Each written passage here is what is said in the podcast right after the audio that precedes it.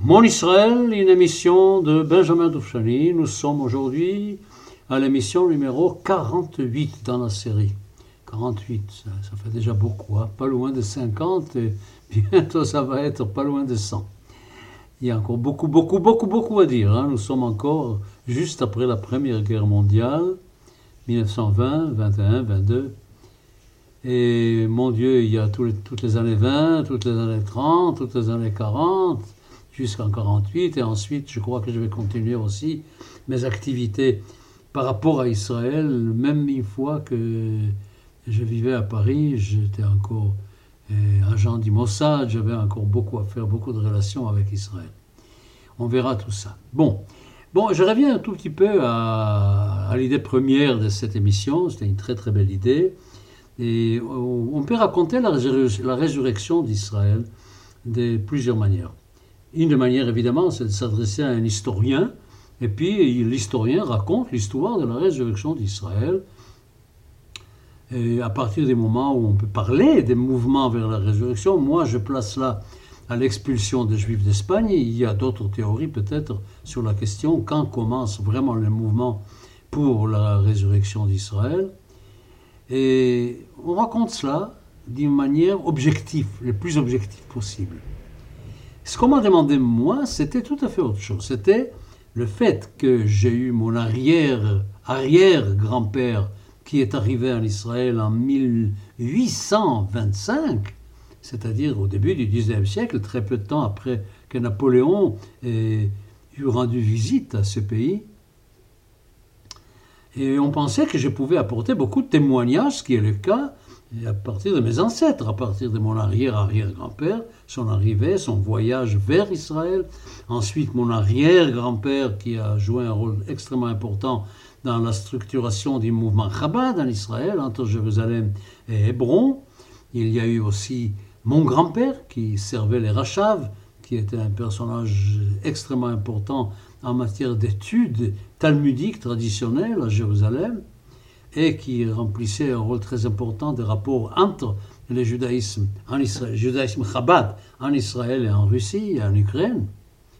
Et puis, il y a eu mes parents, et puis il y a eu moi maintenant, évidemment. Un jour, je vais rentrer moi-même dans le tableau, disons à partir des moments où je pourrais dire que je savais de quoi il retournait dans toute cette, euh, affaire. Alors, vu que c'est une affaire qui doit être personnelle, qui doit être subjective, la semaine dernière, je parlais d'un événement considérable dans la mémoire collective d'I- d'Israël.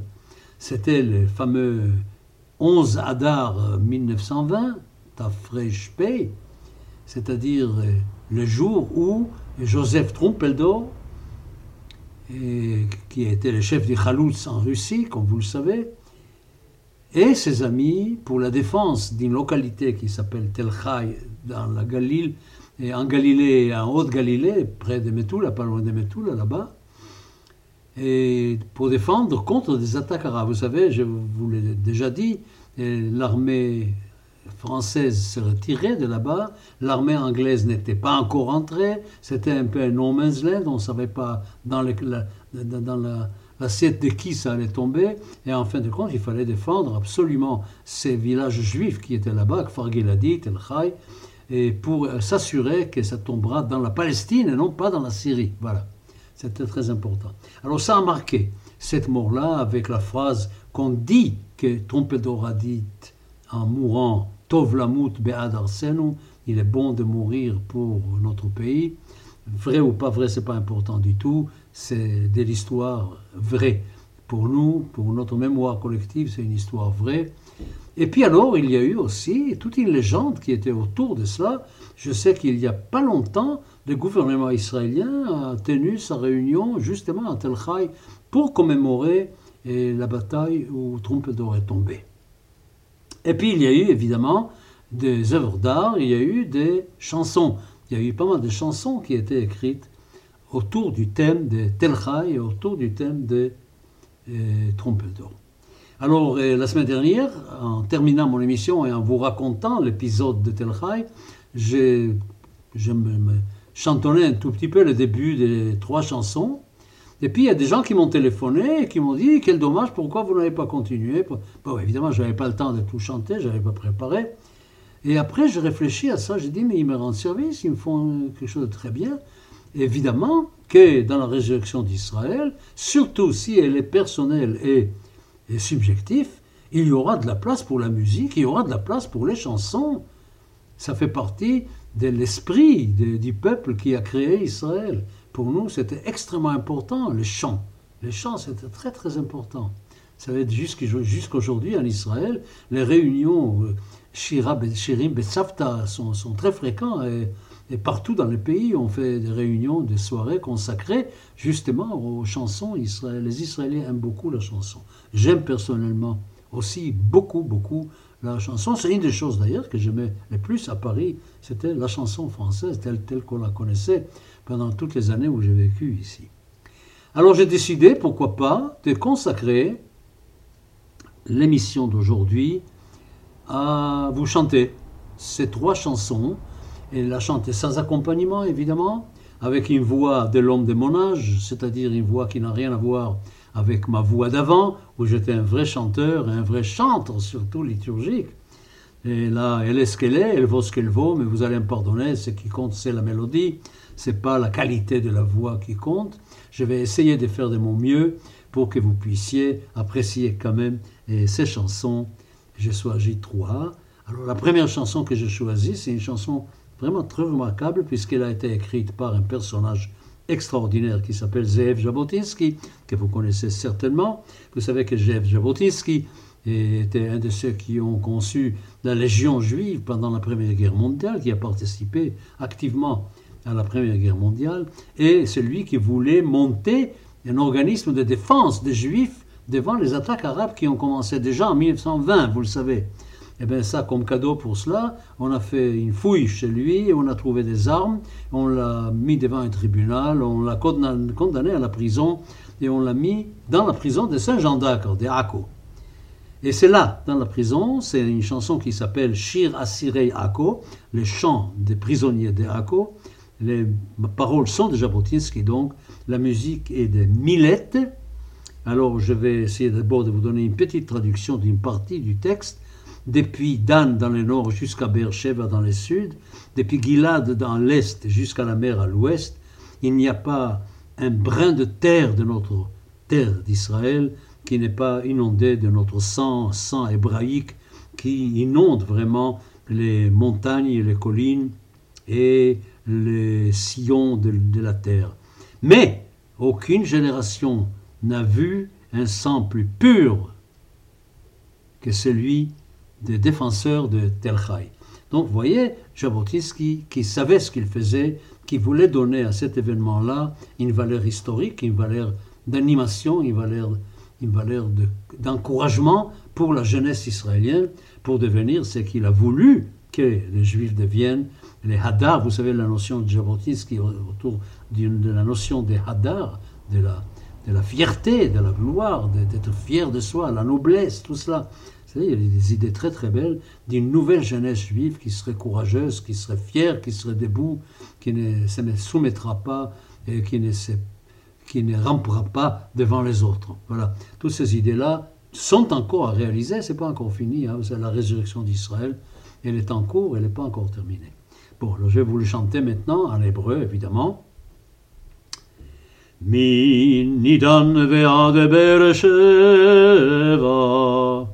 vigilia della iam e in de matenu lo bedam dam iverira vuilla sova. Ni vagai. Ach midor evador לא נשפך טהור מדם חורשי תלך מדם חורשי תלך C'est très émouvant. Même moi, quand je vous le chante maintenant, ça m'émeut. C'est tout un souvenir de toute une période, de, de toute une manière d'être, de toute une ambiance. Bon, mais je, je continuerai, n'ayez pas peur. hein. Je ne vais pas lâcher cette idée-là de faire intervenir le chant et la musique dans l'histoire de la résurrection d'Israël telle que je l'ai vécue. Et puis une autre- un autre chant, un autre chant très émouvant lui aussi. Les paroles sont de Abachushi, c'est Abachushi qui était après le maire de Haïfa, à un moment donné. Et puis pour la musique, on ne sait pas, c'est une musique, ce qu'on appelle amami populaire, une musique qui est connue par tout le monde, mais on ne sait pas qui l'a écrite. Alors la, petite traduction, en Galilée, à Tel Chai, trompe d'or est tombé, pour notre peuple, pour notre pays, le héros Joseph est tombé, à travers les montagnes, à travers collines, il courait pour sauver le nom de Tel Chai, pour dire à tous les frères là-bas, suivez-moi. Chaque endroit où vous êtes, chaque minute que vous vivez, souvenez-vous de moi, car j'ai combattu et que je suis tombé pour ma patrie. Toute la journée, j'ai travaillé la terre comme un paysan, et la nuit, je prenais mon fusil jusqu'à la dernière minute.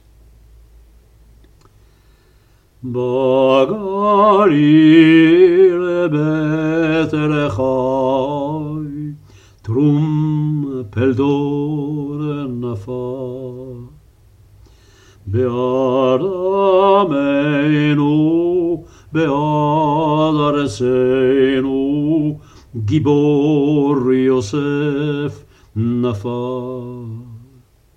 דרך ההרים ודרך גבעות, רץ אלי גאול את שם תל חי, לאמור לאחים שם. לכו בעקבותיי. בכל מקום ובכל רגע תזכרו אותי.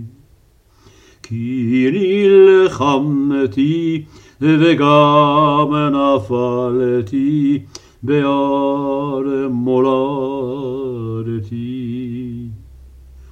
כל היום אני חרשתי, ובלילה כנרובי בירי אחזתי,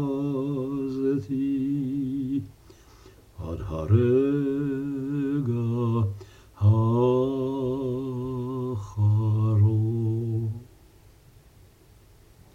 Très émouvant, très beau et très émouvant.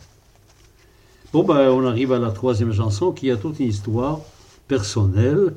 Et c'est une chanson qui n'est pas héroïque, qui n'est pas militaire, et qui n'est pas une chanson de bravoure, qui est une chanson lyrique, douce, tendre, une chanson d'un berger qui joue de la flûte, tout ça dans l'ambiance de Galilée. Très très joli, vraiment très très très très beau, vraiment très très beau. Et c'est une chanson qui s'appelle Bagalil en Galilée. Les paroles sont de Broides et la musique est d'un grand compositeur de chansons israéliennes, Nahum Nardi. Les paroles sont très très simples. Sur une colline, là, en Galilée, il y a un gardien, dans sa bouche, une flûte. Il joue de la flûte, il joue un chant de berger pour tous les animaux qu'il garde. Il joue de cette flûte et il appelle la paix, shalom, la paix. Elai, Elai, Geshu Halom, venez, venez vers moi. Il y a des mélodies dans la flûte. Il y a des légendes ici, en Galilée. Bon de mourir en défendant son pays, c'est ainsi qu'il a dit. Il fut un grand héros avec un seul bras. Vous savez que, Ja- que Trumpeldor a perdu un bras pendant qu'il était officier dans l'armée russe, pendant la guerre euh, russo-japonaise en 1905. Voilà. Alors, autre chose avec cette chanson, évidemment, c'est que ma mère adorait cette chanson. Ma mère adorait la chanteuse Bracha Sfira. Vous savez, il y avait une grande chanteuse en Israël qui s'appelait Bracha Sfira.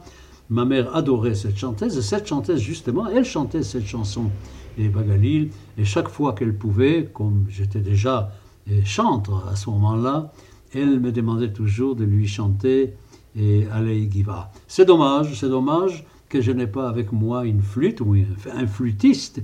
Et parce que entre les paroles, il y a un moment où il n'y a que de la musique, il n'y a pas de paroles. Et ça, ça se fait avec la flûte, justement. Ça ne se chante pas, ça se joue à la flûte. Mais j'ai pas, j'ai pas de flûte, alors je vais le chanter par la voix. Allons-y pour ces bagalil des broides mardi. 아레이기며 삼바갈일 요셉 소메루 베피 베할일 هم حلل شيرات روعه ليس لي جدي لي سياحة ra la la ra ra ra ra ri ra ta ri ri ra ta ri ra ve ta ra la ra hum mehallel kore shalom elai elai geshu halom יש מנגינות בפי חליל יש אגדות פה בגליל. טה לה לה לה לה לה לה טה לה לה לה לה לה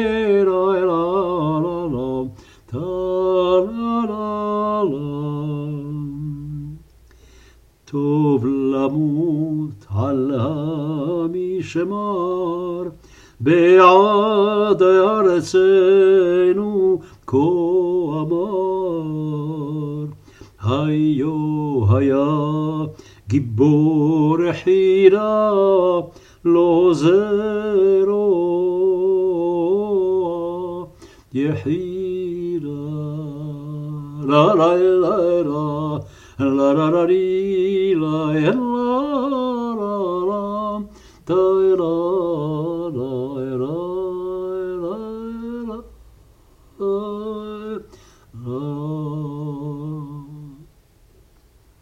Et voilà, c'est ces chants-là.